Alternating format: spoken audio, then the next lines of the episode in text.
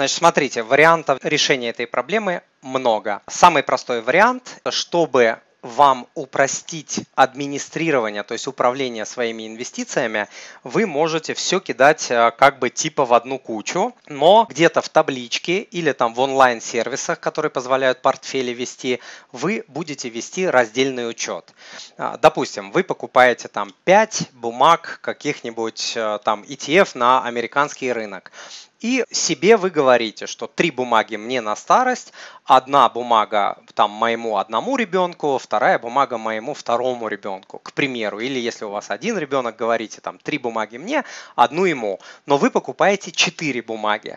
То есть, если вы откроете разные а, счета и будете, допустим, а, инвестировать а, с разных счетов, у вас могут быть двойные комиссии. Например, если брокер берет с вас комиссию попозиционно и получает получаете с, с разного счета, тут взял доллар, там взял доллар. А если вы купили там 5 бумаг сразу, то это будет там не 2 доллара, а 1. Да? А комиссия это ну, вещь очень важная и вроде кажется, что они небольшие, доллар тут, доллар там и а, получается в итоге много. Плюс, а, как я уже сказал, да, вот этот вариант даст вам простоту, простоту, потому что я вот всегда об этом говорю, что очень лень заниматься инвестированием очень лень, даже мне лень, вот, вот заходить в эти таблички, что-то куда-то вносить, там проверять, какие-то кнопки нажимать и так далее. Вот если у вас будет 2-3 счета, это ну, нужно будет между ними как-то прыгать, нужно будет вместо одной операции делать три операции. В общем, и я просто боюсь, я там по практике знаю, что одна из самых больших преград для инвестора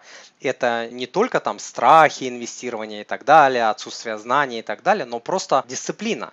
Дисциплина. Здесь же что очень важно, чтобы вы дисциплинированно на протяжении многих лет, а то и десятилетий, ежемесячно делали одну, две, три операции. Каждый месяц, как отче наш, да, вот а, получили э, зарплату в определенное число месяца, кстати, я так делаю в определенное число месяца, а, я э, занимаюсь инвестициями. Сел, сделал, быстренько там несколько кликов, пошел заниматься своей жизнью.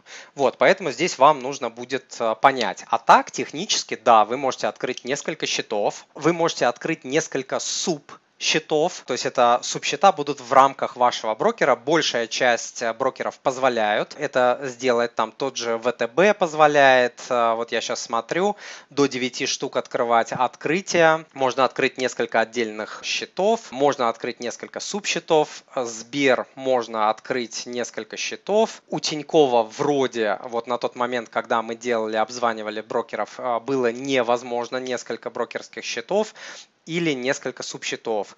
В общем, можно и субсчета, можно и отдельные счета, а можно просто делать э, в табличке. Я делаю в табличке, то есть мне вот лень заниматься там двумя-тремя, открывать какие-то там пять субсчетов, это там на это, это на дочку, это на вторую дочку, это на то, на это, то есть мне лень. Все у меня в одной куче, я делаю одну операцию и в excel табличке я помечаю, что вот это одна бумага старшей дочки, вот это вторая бумага младшей дочки, вот это мне с женой на будущее, на такие-то цели. То есть вам просто будет э, так проще. Особенно это касается вот первых нескольких лет, да, потому что если вы разобьете на части, вам сложнее будет вообще, как я сказал, этим управлять, будут там дополнительные какие-то а, комиссии и так далее, и вы замедлитесь, а вам нужно вот в первое время как раз-таки по газам давить, то есть максимально-максимально быстро а, наращивать свой капитал. Вот когда капитал вырастет, станет большим, вот, наверное, тогда вы можете подумать, может быть, мне там разделить вот это там на детей, все-таки убрать, чтобы оно там